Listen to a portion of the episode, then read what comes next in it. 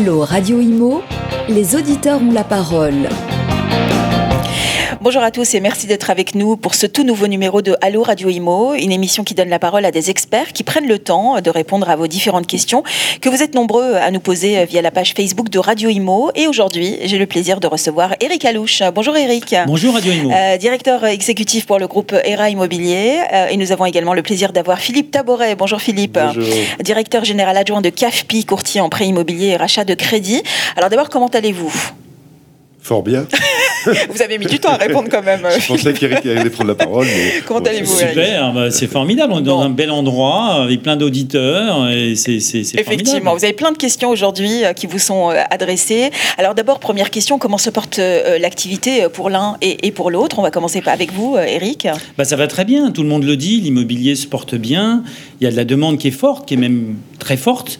D'ailleurs, elle est tellement forte qu'on ne peut Mm. pas arriver à suivre parce qu'il y a plus de demandes en fait que d'offres aujourd'hui. C'est ce qui caractérise un petit peu le marché. Mal- malgré, malgré ce stress euh, qu'on traverse actuellement tous avec ces périodes de confinement, Tout à fait. de On climat sort, anxiogène, euh, l'immobilier reste une valeur sûre. Les taux permettent de continuer à effectivement à acheter. Euh, donc on est on n'est pas à plaindre, bien loin, bien loin de là. Donc ça veut dire que la crise n'a pas fort- fortement impacté le milieu immobilier? Ou Bah, ça, dépend, ça dépend qui Pour l'instant, non. En tout cas, euh, on ne voit pas dans les résultats euh, d'impact majeur, puisqu'on est toujours au milieu, au million de plus du million de transactions. Euh, après, après, effectivement, il y, a, il, y a, il y a des signes où il y a des risques potentiels que tout ça baisse un petit peu, notamment avec la situation économique qui risque de se dégrader Oui. quand le quoi qu'il en coûte euh, euh, se- se- s'arrêtera, puisqu'à un sûr. moment donné, ça va bien être le cas. Mais pour l'instant, euh, je dirais, euh, voilà, tout va bien. Hum. Philippe Taboret, de votre côté, euh, la dernière étude IFOP-CAFPI révèle euh, des choses intéressantes et plutôt positives, hein, je crois. Ah, extrêmement positif, d'ailleurs, qui justifie euh, les propos d'Eric, Oui. enfin, qui complète les propos d'Eric.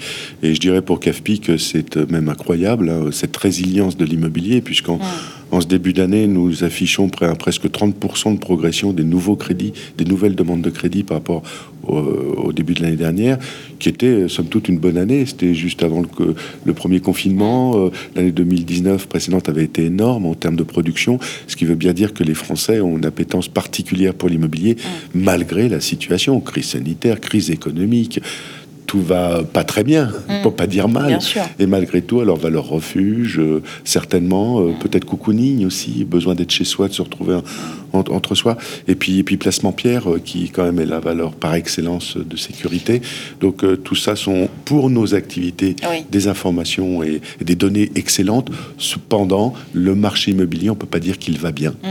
On peut, malgré tout, malgré qu'on marche bien, on peut pas dire qu'il va bien si on est honnête, puisque les prix sont trop élevés, très tendus, parce qu'il manque de la construction, il manque de logements en France, il manque de la construction neuve, et puis, euh, et puis euh, une sortie de crise qui, euh, qui peut-être nous a- peut nous amener des déboires économiques. Hum. Alors ça veut dire que si on doit répondre à, à la question qui revient souvent hein, de la part de nos auditeurs, est-ce le, est le bon moment de prendre un crédit malgré le climat compliqué? Vous vous dites oui.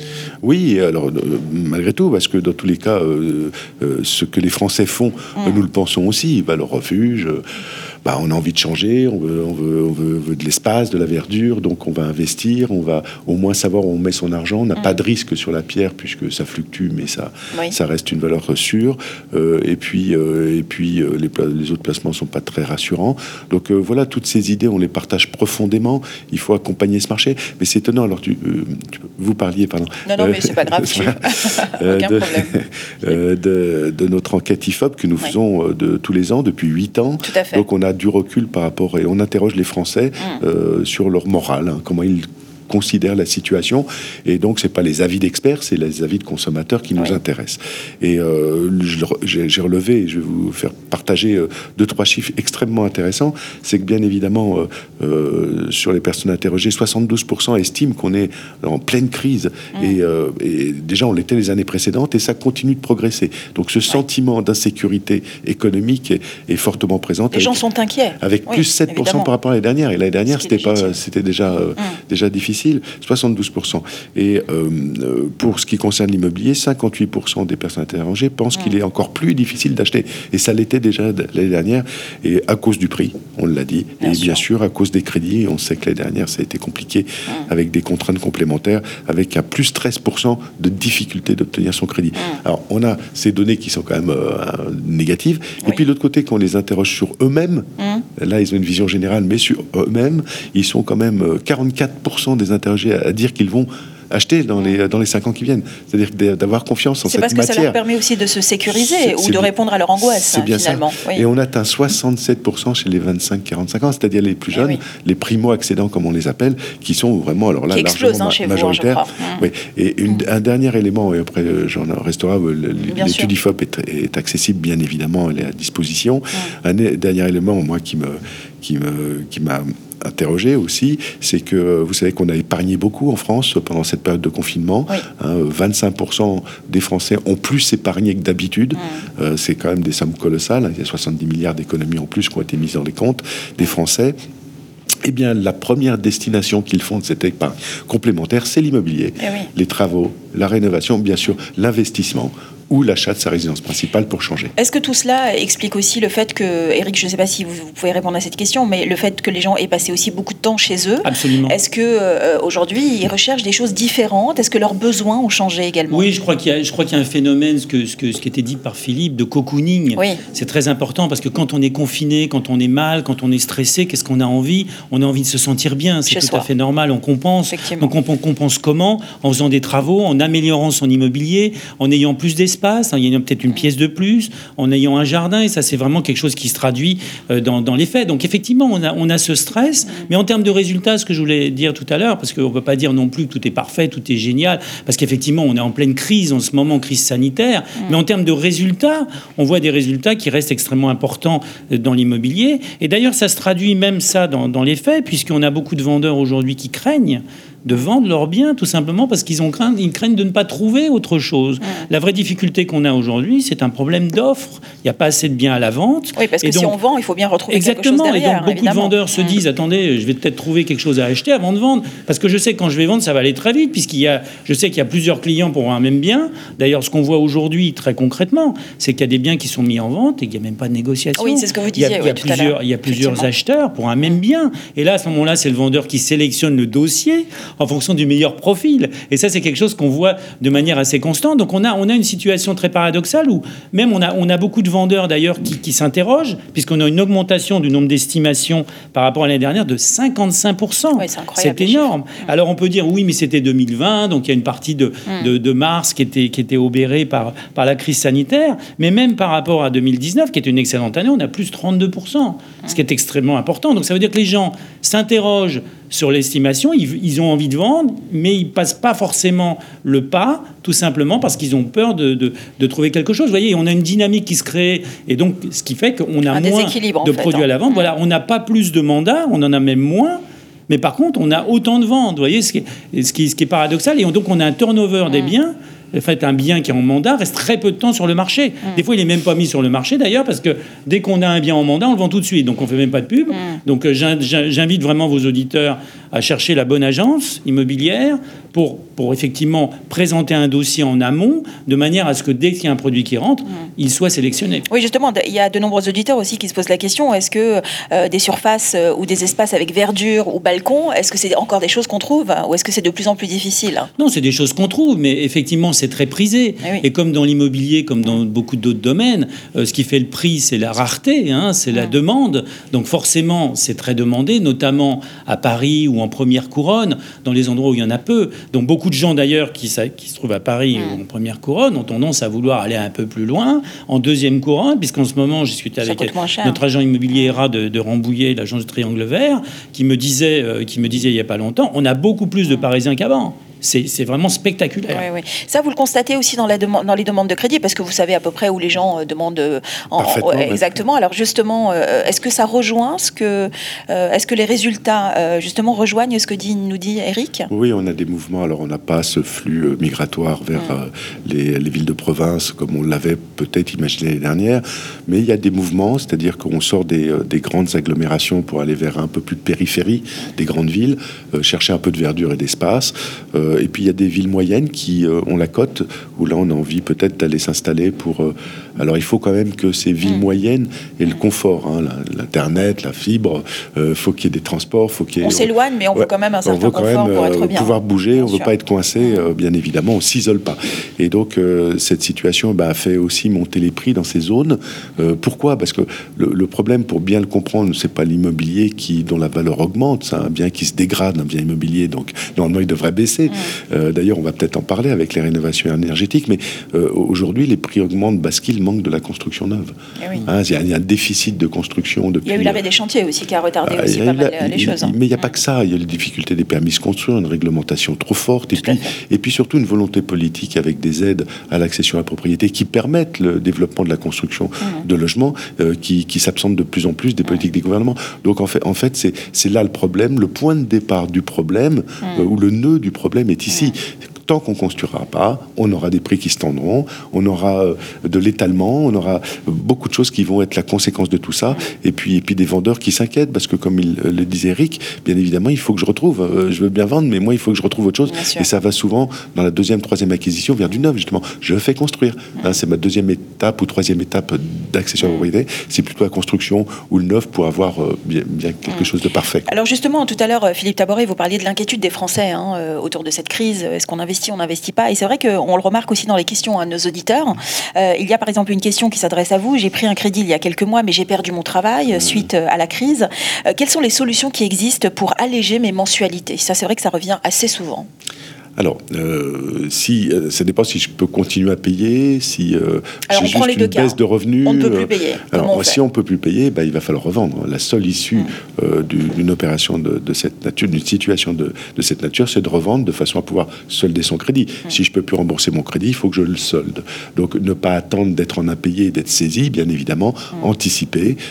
avec la banque, on va arranger les délais, effectivement, mais il va falloir quand même considérer que c'est la seule issue dans ce cas-là a priori, si j'ai pas le sentiment de retrouver rapidement du travail, et que je n'ai pas d'assurance chômage, parce qu'il existe des assurances chômage lorsqu'on prend un crédit qui peuvent aider, accompagner, et remplacent pas. Hein. C'est mm. pas des assurances chômage qui couvrent tout, mais il euh, faut faire attention d'ailleurs au choix de l'assurance. Hein, Après, si c'est une période ponctuelle, si je me retrouve en difficulté, je me dis, bah, pendant six mois, je vais être en difficulté, euh, le temps de, trouver du boulot, d'avoir la compensation mm. par le chômage, etc., etc. À ce moment-là, on va négocier, on va essayer d'étaler la créance, on peut, on peut, euh, on peut simplement différer une partie de, cette, des échéances pendant trois mois ou six mois c'est du deal. C'est du deal avec euh, la, banque, parce que la banque n'a jamais intérêt à ce que vous soyez en difficulté. Donc, par contre, le, seul moyen d'éviter de, cela, c'est d'en parler et de trouver des solutions. S'il y en a, on les mettra en place. Alors, euh, justement, euh, Eric, est-ce que vous avez remarqué quand même, malgré la crise, que les gens qui viennent vous voir et qui recherchent un bien sont plus dirigés vers, sont plus particulièrement, en tout cas, attirés par certaines villes ou certaines régions de France? Alors on a, on a, on a un peu de tout, hein, parce qu'effectivement, euh, mais, mais, mais, on a une tendance qui est quand même importante, qui est, qui est quasiment sociologique, puisque ça fait un an maintenant que ça dure, c'est-à-dire cette histoire de crise, on s'est installé dedans, on est, c'est dans nos esprits, c'est dans les esprits de tout le monde, on nous parle de variants, tous les mois il y a un nouveau variant qui sort, donc on se dit quand est-ce que tout ça, ça va s'arrêter, est-ce que les vaccins vont être efficaces, donc ça met quand même un climat anxiogène, et ça se traduit comment?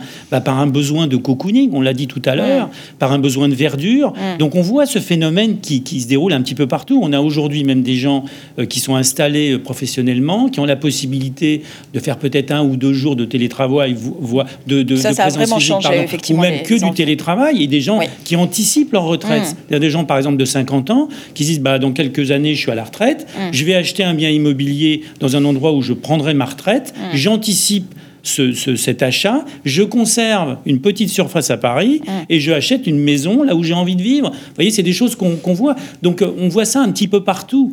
Donc c'est pas spécifique à une région donnée. Évidemment, les, zones qui sont prisées, les zones notamment pas très loin de Paris, pour beaucoup de gens travaillent quand même à Paris. On a la Comme Normandie, quoi, Tours, Orléans par exemple. On a la Normandie, on a Tours, on a Orléans. Et je, parlais à un agent immobilier il y a pas longtemps à Orléans qui me disait on voit débouler des Parisiens qui me disent voilà on veut un 150 mètres carrés, une maison de 150 mètres carrés à Paris. Mm. On a 500 000 euros. Évidemment, ce que disait notre agent immobilier, vous n'avez pas besoin de, 500 000 euros pour acheter une maison de, 150 mètres carrés. Donc là, il faut faire aussi très attention, parce que si vous passez par, par un particulier directement, vous risquez de surpayer le bien immobilier. C'est pour ça qu'il faut passer par un professionnel qui va, qui va raisonner, qui va hein, raisonner tout le monde et qui va, qui va permettre d'acheter au, juste prix. Hum.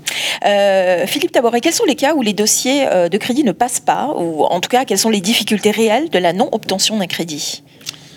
Voilà, il y en a beaucoup. Euh, euh, vous savez qu'en France, les banquiers, donc par notre intermédiaire courtier, euh, on prête à des gens qui vont pouvoir faire face à leur échéance. Donc, qu'est-ce qu'on va regarder? Bien évidemment, en priorité, c'est la capacité ou la pérennité des revenus qui vont pouvoir rembourser mmh. cet emprunt sur une longue durée, puisqu'on emprunte en moyenne au-delà de 20 ans hein, mmh. en durée. Donc, la première chose, c'est cela. Donc, ça, ça dépend de deux choses. Hein. Bien sûr, euh, la nature de l'emploi, le niveau des revenus avec un endettement à respecter, je vais en reparler.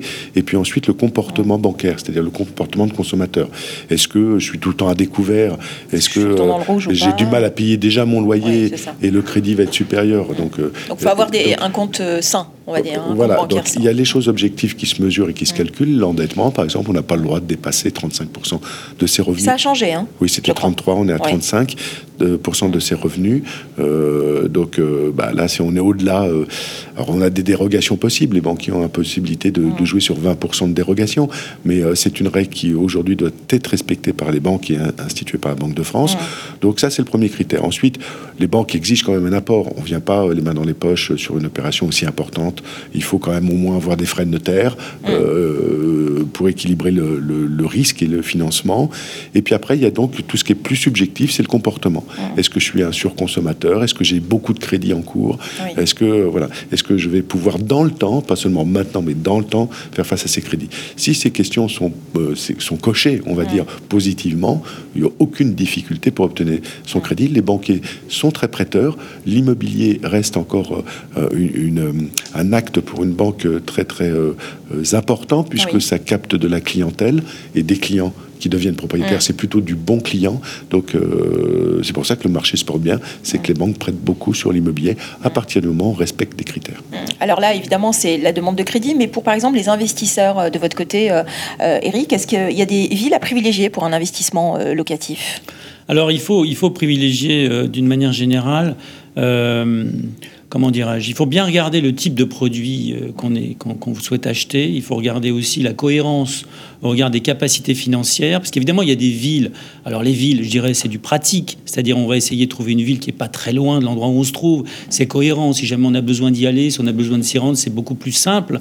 Surtout qu'il y a énormément de possibilités aujourd'hui, notamment dans les villes moyennes. Je parlais de, Saint-Quentin dans l'Aisne, où effectivement, on a un agent immobilier qui disait qu'on est quasiment à 10% de rentabilité brute, ce qui est énorme. À Paris, on est à 3,5, 3, 3,5. Alors, à Paris, évidemment, quand on va investir, on investit plus dans la durée, avec moins une recherche de rendement qu'une recherche de plus-value à terme. Hein. mais euh, mais il y a énormément de, villes moyennes. On parlait d'Orléans, on parlait de Tours, on peut parler du Mans, on peut parler de plein d'endroits comme ça. Il faut sortir sa calculatrice. Hein, parce que c'est toujours ça, in fine, euh, quoi ça revient. Il faut regarder le montant du loyer, il faut regarder le montant qu'on va devoir payer pour le bien immobilier et regarder son taux de rentabilité. Vous voyez, c'est toujours à ça que ça revient. Donc des bonnes affaires, il y en a, mais il faut sortir sa calculatrice. Il ne faut pas dire Ah oui, on m'a dit d'aller à Strasbourg, alors je vais à Strasbourg, et puis j'achète n'importe quoi. Il faut regarder, il faut bien regarder les chiffres de manière très précise, mm. regarder aussi l'état du bien, qui est fondamental, parce que si effectivement on se retrouve avec des travaux énormes, ça va rogner ah de bah, manière extrêmement importante. deux fois plus cher que ce qu'on avait imaginé. Donc il faut regarder tout ça. Il faut faire appel à un professionnel, parce que lui a une obligation de conseiller de renseignement. Donc il devra informer évidemment le, client acquéreur de toutes ces choses-là. Philippe, vous vouliez rajouter quelque chose? Oui, c'est pas anodin un investissement locatif immobilier, ça demande une implication assez importante, hein, puisque c'est un bien, il va y avoir un locataire, il faut entretenir ce bien, on peut avoir des conflits aussi avec lui. Donc euh, tout ça, ça se borde hein, avec euh, des professionnels qui accompagnent, des, protéger, en fait. des assurances qui peuvent être prises. Mais c'est un vrai engagement. Alors on peut pas dire à tout le monde, investir dans la pierre, c'est rentable, c'est un placement sûr, etc. On peut pas le dire à tout le monde. Des gens n'ont pas le temps ou n'ont pas d'appétence à cela. Dans ces cas-là, ces gens peuvent quand même investir dans la pierre travers des SCPI, mmh. où là, c'est des, on achète du papier mmh. immobilier mmh. qui lui sera totalement autogéré par euh, euh, la foncière qui va gérer les, les SCPI. Mais par contre, l'immobilier, c'est réservé à des gens qui veulent mettre les mains dedans euh, et qui vont avoir des soucis. Il faut pas s'en cacher. Hein. Il y a toujours quelque chose à faire. Il y a toujours des négociations à mener. voilà. Et puis ça coûte. Hein. Il y a des impôts à payer. Il y a des taxes à payer. Voilà. Tout ça, il faut le calculer. C'est pas léger. Bien sûr. C'était juste une, une, mesure de prudence. Et une, une deuxième réponse que je, qui, enfin, pas spécifique aux, investisseurs locatifs, mais euh, c'est aussi important la, notion de crédit. Attention, euh, la notion de crédit, le banquier ne va pas prêter à quelqu'un qui n'a rien et qui se dit je vais devenir riche avec l'immobilier. Ça, il y a beaucoup Pourtant, c'est un discours qu'on entend souvent. Oui, oui, mais ça, c'est euh, des vendeurs qui le disent. Nous, en tant que banquier, on dit pas ça. on dit pas ça. Il faut déjà au moins avoir sa résidence principale. C'est quand même un, des critères. On a déjà passé cette étape. Ensuite, bah, je prépare ma retraite, donc un revenu complémentaire. Il faut qu'il y ait une justification. Je pas quelqu'un qui vient de finir ses études et qui se dit je vais devenir riche, euh, le banquier me prête tout, euh, moi je fais au prends aucun riche, je mets locataire et puis d'un seul coup demain j'aurai un gros patrimoine. Ça n'existe pas, donc il euh, faut arrêter de se raconter des histoires là-dessus. faut mettre un peu d'apport personnel. En plus maintenant les banques avec les critères bancaires, Banque de France Nouvelle, ont une autre exigence dans le calcul de cet endettement, dans l'apport nécessaire sur les durées de crédit. Donc c'est pas si simple que ça, mais c'est possible et il faut savoir en profiter qu'on est prêt à cela. Alors justement, une autre question pour vous, Philippe Tabouret, de la part d'un auditeur. Plutôt que de discuter le taux de crédit, faut-il aussi se focaliser sur le taux d'assurance? Bah, euh, Oui, parce que euh, logiquement, euh, un particulier qui ne s'y connaît pas, il dit je, vais emprunter un je vais emprunter une grosse somme, ça va me coûter, donc c'est le taux de crédit qui fait la... Non, le taux de crédit est un des paramètres d'un contrat. il y a bien sûr le coût de l'assurance, hein, avec des taux si bas dans le crédit immobilier, le coût de l'assurance, du coup, a un poids important dans la charge globale, donc il faut négocier. Et c'est deux contrats différents, même si aujourd'hui les banques proposent les deux en même temps il, faut bien comprendre que d'un côté, on a un crédit, d'un autre côté, on est couvert pour ce crédit à travers une assurance. Et puis, il y a des frais annexes aussi, hein, euh, les frais de dossier, les frais de garantie, euh, euh, la possibilité que j'ai de moduler mon crédit, le remboursement anticipé. Il y a plein d'éléments à négocier dans un contrat qui donnent une vision financière globale du contrat dans lequel je m'engage et ce, sur quoi je peux négocier ou m'aider à négocier à travers un courtier, par exemple, pour optimiser mon financement. Et euh, j'ai souvent euh, cette réponse à dire est-ce que vous proposez les meilleurs taux? Probablement, c'est mon métier de courtier, mais je propose surtout le meilleur crédit. la meilleure banque qui saura, à mon profil, à mon projet, répondre le mieux avec euh, une, une, solution globale qui était à la fois économe, sécurisante et, et, pratique pour l'emprunteur. Alors, Eric Alouche, une petite question pour vous. Alors, de la part d'un étudiant qui, lui, quitte le logement de ses parents, euh, et il se pose la question si c'est intéressant encore aujourd'hui, malgré la crise et malgré ce qu'on dit, d'investir dans une petite surface type studio. Alors effectivement, il peut se poser la question parce qu'il se dit l'école fait fermer, bon, elle va pas fermer éternellement et investir dans une petite surface. De toute façon, c'est de l'immobilier. Donc là, c'est pareil, il faut sortir sa calculatrice, mais ça reste extrêmement intéressant, ça reste extrêmement prisé. D'ailleurs, on a de la demande qui est assez forte. Hein. Par exemple, je peux vous donner un exemple à Aix-en-Provence, qui est une ville typique étudiant. Effectivement, où on a vu des préavis un peu raccourcis, hein, un peu plus de stock de location, mais à la vente, les petites surfaces restent très demandées et restent très fortes. Par exemple, dans le centre Aix, un 26 mètres carrés à 146 000 euros, ce qui fait plus de 5 600 euros du mètre carré, voire même plus. Donc c'est quand même, c'est quand même un prix assez, assez élevé. Oui. Et donc ces petites surfaces restent prisées, tout simplement parce qu'il y a de la demande. Alors est-ce qu'il faut prendre un studio, plutôt un deux pièces? Effectivement, avec un studio, on aura un peu plus de turnover. Avec un deux pièces, on aura moins de turnover parce qu'on a des gens qui resteront peut-être pas, pas, pendant uniquement la durée des études, mais on aura plus affaire à un couple, donc des gens qui travaillent, donc a priori des gens qui resteront là un petit peu plus longtemps. Donc faut encore une fois, là, il faut sortir sa calculatrice. Alors, on, parle beaucoup de taux bas, euh, mais est-ce qu'au final, Philippe Taboret, c'est une question qu'on vous pose, est-ce qu'il faut proscrire les taux variables? Ah bah, Ils se, proscrivent d'eux-mêmes. Ah oui, c'est ça en fait. en fait, euh, oui. puisque là, quand on prend un taux variable, on mise sur une baisse des taux d'intérêt. Aujourd'hui, mm. on, dit tous qu'ils sont au plancher, puisqu'on ne on peut pas aller en dessous de zéro, a priori. Enfin, mm. si, techniquement, c'est possible, mais ça me paraît difficile. Et aujourd'hui, les banquiers, en ayant un, un coût d'argent à zéro, prêt à 1% sur 20 ans, euh, difficile d'imaginer en dessous. Donc il peut y avoir des raisons de prendre un variable, mais là, ce serait compliqué à vous expliquer en, mm. peu de temps euh, sur des investissements, par exemple. Hein, ça peut être intéressant. Mais cependant, pour le particulier qui achète des je parle du taux fixe, du taux fixe, c'est 100% des crédits aujourd'hui mis en place. Très bien. Juste, si je peux juste rajouter une petite précision parce que Philippe, effectivement, ne veut pas trop faire de retape pour, pour, pour, pour le, métier de courtier, mais j'invite vraiment les auditeurs à passer par un courtier. Parce que dans ces périodes où on a un peu des offres qui sont voisines de la part des, de la part des banques, mmh. il faut effectivement négocier, il faut affiner, il faut faire du sur-mesure. Et ça, seul un courtier peut le faire, parce qu'un courtier, il a affaire à, beaucoup de banques, beaucoup d'établissements financiers, et il va trouver la manière d'optimiser mmh. le dossier pour son client. Donc c'est extrêmement important dans ces périodes-là, effectivement, de passer par un courtier. Alors, on a une question très intéressante euh, que je me suis moi-même euh, posée d'ailleurs. Euh, un auditeur vous pose la question en dehors des investissements classiques. Est-ce qu'on peut aujourd'hui investir dans les parkings? Est-ce que c'est une bonne alternative? Alors oui, absolument, parce que les parkings, c'est des investissements qui sont beaucoup plus faibles et c'est une rentabilité. Il y a une rentabilité importante, mmh.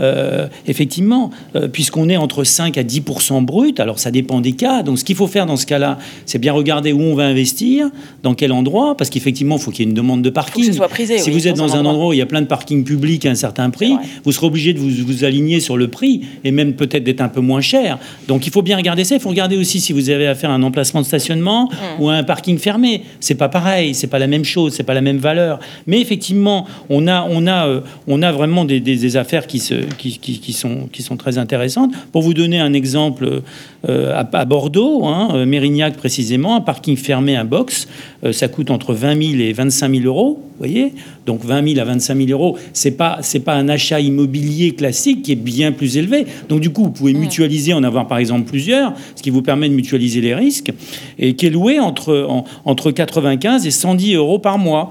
Hein, vous voyez, donc ça fait ça fait entre 5 à 10% de revenus bruts. Donc c'est pas mal quand même. Vous voyez, c'est ça permet à des gens qui n'ont pas forcément l'argent pour investir dans l'immobilier classique d'investir quand même dans l'immobilier de parking. Alors c'est intéressant de, de, peut-être vous poser la question, euh, euh, Philippe, est-ce qu'il y a des gens qui vous appellent pour prendre des crédits, pour prendre des parkings Bien sûr. Ah oui, donc ça existe, hein, oui, d'accord. On fait tous les crédits et tous les, ah tous les crédits qui, euh, en plus, spécialement ceux qui sont sous garantie. Donc un crédit sur un parking, bah, c'est un crédit avec garantie. Alors les financements sont un peu particuliers, les taux sont un peu plus chers puisqu'on mm. est sur des plus courtes durées. Enfin, il y a tout un tas d'éléments à étudier, mm. mais dans tous les cas, notre accompagnement sera l'étude de ce financement qui mm. sera possible. Euh, j'ajouterais, euh, euh, Kenza, aujourd'hui, je rebondis un peu sur ce que disait Eric précédemment. Vous savez, aujourd'hui, il y a deux choses qui se pratiquent dans l'achat immobilier et dans le financement immobilier. Il y a soit je m'adresse à des moi, ce que j'appelle des plateformes, c'est un peu la nouveauté. Maintenant, il y a des plateformes partout mm. où on vous présente ben, une offre globale. Et puis, je vais là-dedans, je pique une offre, je, je, prends un produit. Voilà. Et puis, euh, bah, Inch'Allah, hein, est-ce que ça sera bien? J'en sais rien. Euh, est-ce que je serai couvert? J'en sais rien. Est-ce que. J'en sais rien. Et puis, bah, il y a des... une autre façon d'acheter, c'est de s'adresser à des spécialistes qui vont vous apporter, parce qu'ils ont une obligation de conseil, donc un accompagnement global sur l'étude, l'analyse, tout ce que dit Eric depuis le départ pour les professionnels tout ce que nous, nous disons aussi, nous, en tant que courtier, on prend en charge la demande, on l'accompagne, on l'optimise, on s'engage puisqu'on a devoir de conseil. Et à la fin, de toute façon, nos deux professions, qui ont souvent été critiquées comme des intermédiaires, on a euh, une obligation de résultat, puisque nous ne sommes payés que si le client a gagné. Hmm. C'est-à-dire qu'au final, quand il a tout comparé, analysé, eh ben, notre offre doit être meilleure, puisque notre rémunération est comprise dans le coût global pour le client, qui est souvent absorbé justement par l'économie, les, hmm. économies qu'on fait réaliser. Donc voilà, il ne faut pas qu'il y ait de confusion entre ces deux services. Certains peuvent s'en contenter, hein, des plateformes, et, hmm. euh, d'aller euh, vers des choix où bah, il n'y a pas de service, hein, tout simplement, et puis celles où il y a un service. Deux dernières questions pour vous deux, messieurs. On va peut-être euh, vous poser la question à vous, euh, Eric. Pourquoi les, euh, alors, pour les personnes qui sont en reconversion, parce qu'il y a plein de gens qui nous écrivent et qui souhaitent peut-être s'investir dans l'immobilier, est-ce que c'est un secteur qui recrute toujours? Absolument, on recrute toujours.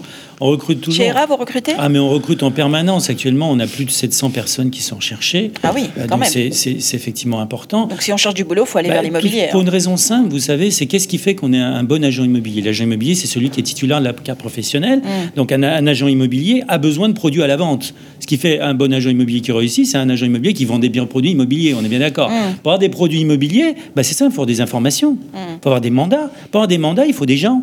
Et ce que disait Philippe est très important. Le côté humain de la profession, et des fois on dit Ah oui, mais attendez, je ne vais pas payer encore un intermédiaire, ça va me coûter cher. Ah oui, oui, fois, bah, euh, ne prenez pas, ça va vous coûter encore plus cher. Vous voyez Donc il vaut ça. mieux passer par un intermédiaire, payer quelque chose, mais in fine, on fait ses comptes et forcément on est gagnant, ça je peux vous garantir, plutôt que de passer tout seul. Donc effectivement, on recrute énormément, parce qu'on a besoin de gens qui vont sur le terrain, qui vont chercher des informations, et évidemment, il faut deux qualités. Alors premièrement, il faut une motivation forte. Vous savez, la motivation, c'est celle qui vous fait lever votre canapé et puis d'aller au boulot, de vous lever tôt, d'avoir envie de sourire, bref, de d'avoir envie d'une manière générale. Et deuxièmement, il y a l'aptitude. L'aptitude, c'est général. L'aptitude, c'est la capacité à inspirer confiance, la capacité à emmagasiner un certain nombre de concepts quand même, parce qu'il faut expliquer euh, aux clients euh, l'immobilier, chose qui est pas simple, parce qu'aujourd'hui, avec le maquis juridique, avec tout ce qui se passe euh, de, de- de tous les côtés, il faut vraiment donner ce conseil juridique. Donc, si vous avez ces deux choses, la motivation et l'aptitude, ou si vous savez pas si vous avez l'aptitude, mais vous vous posez la question, et en tout cas vous avez une grosse motivation, surtout, Comme vous, surtout, quoi. surtout, allez voir une agence immobilière vous Donc serez ça accueilli recrute. à bras ouverts, et on a besoin de vous pour travailler dans l'immobilier. Bah, le message est passé. Du côté des crédits, vous recrutez euh, Alors, de la même manière, pour les mêmes raisons et d'autres, Oui. euh, d'autres, c'est que la part du courtage dans la distribution de crédit en France augmente chaque année. Aujourd'hui, nous sommes à plus de 40%, c'est-à-dire presque un client sur deux passe par un intermédiaire euh, courtier pour euh, obtenir son financement. Et demain, on va largement dépasser 50%, simplement parce que les banques, elles, réduisent leur nombre d'agences. Nous, nous ouvrons des agences, réduisent leur personnel. Nous, nous embauchons. 350 nouveaux collaborateurs sont attendus cette année chez CAFPI. Donc, euh, vous voyez, ça, ça progresse. Et chez mes confrères, c'est à peu près pareil. Euh, J'ajouterai à ce qu'a dit Eric sur la motivation. C'est très simple. On fait le plus beau métier du monde. L'immobilier, hein, d'une manière générale, Oui. et nos métiers et d'autres autour, simplement parce qu'on réalise souvent le rêve d'une vie, d'une famille, de l'installer chez elle. Et donc ça, ça se fait pas à la légère. On s'engage pas un tiers de sa vie dans des crédits sur un. On le fait pas à moitié, On le fait pas à moitié. Oui. Et, et, euh, tout cet accompagnement, cette expertise qui est nécessaire autour, et ça va devenir réglementairement Mm. de plus en plus compliqué avec les contraintes réglementaires, la rénovation énergétique des logements, etc. On peut pas acheter un bien Mm. euh, s'il a 5 ans ou de la 15 ans de la même manière, à un endroit par rapport à un autre, etc. Il y a tout un, un tas d'éléments qui, euh, qui sont à prendre en compte. Et de la même manière, le financement est de plus en plus complexe parce qu'il il- il donne des droits, mais des contraintes également. Il doit être accompagné. Donc on fait un métier formidable et c'est très facile pour nous de recruter. Alors on en demande beaucoup de recrutement, donc c'est compliqué de les obtenir. Euh, mais euh, mais euh, je pense que quelqu'un qui veut avoir une belle carrière, parce que en définitive, on a un niveau d'exigence de compétences et de diplômes euh, dans nos professions. Logique, c'est un métier de conseil. Euh, on a de la formation.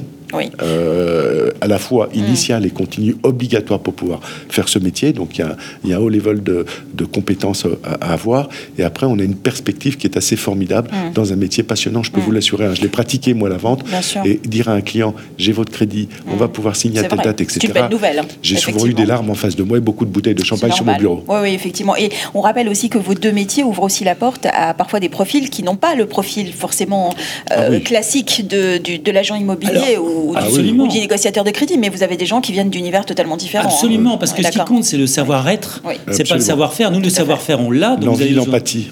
Voilà. Vous avez besoin d'aucun diplôme pour travailler dans l'immobilier. Je ne parle pas d'être agent immobilier parce que là, il faut effectivement des diplômes ou un titre qui permet de, de pratiquer. Mais si vous voulez être négociateur, donc être, être confronté aux clients au quotidien, vous avez besoin d'aucun diplôme. Vous allez simplement voir un agent immobilier ERA par exemple. Vous avez un savoir-être qui correspond à ce que j'ai dit tout à l'heure. Le savoir-faire, on vous le donnera. Toute la formation, toute l'expérience, vous allez bénéficier de plus de, de- de 30 ans d'expérience du réseau ERA, de 25 plus plus de 25 ans en France. Donc vous avez accès à tout ce savoir-faire dans un délai assez rapide et vous allez pouvoir cumuler cette efficacité et peut-être demain devenir agent immobilier parce que même si vous ne pouvez pas avoir la carte, Terrain aujourd'hui, grâce à son école de formation, vous permet d'obtenir cette carte professionnelle dans un temps très court. Alors ça dépend les profils, mais ça va en gros. En tout cas, ils sont accompagnés. Hein. De 3 à 6 mois, vous pouvez obtenir cette carte professionnelle. Alors pour ceux qui sont intéressés, on va peut-être donner les sites internet, hein, cafpi.fr, tout, simplement, et erafrance.com. Et ben voilà, messieurs, merci beaucoup d'avoir été avec nous pour ce euh, numéro de Allo Radio Imo. Eric Allou, je rappelle que vous êtes directeur exécutif pour le groupe ERA Immobilier. Merci d'avoir été notre invité. Et Philippe Tabora, directeur général adjoint de CAFPI. Vous revenez quand vous voulez, vous êtes à la maison ici. On sera là à ton invitation. Merci à vous. Toujours un plaisir. Merci, à vous. À très vite. Au revoir. Allo Radio Imo, posez vos questions à nos experts sur les réseaux sociaux. À réécouter et à télécharger sur le site radio.imo et sur toutes vos plateformes d'écoute habituelles.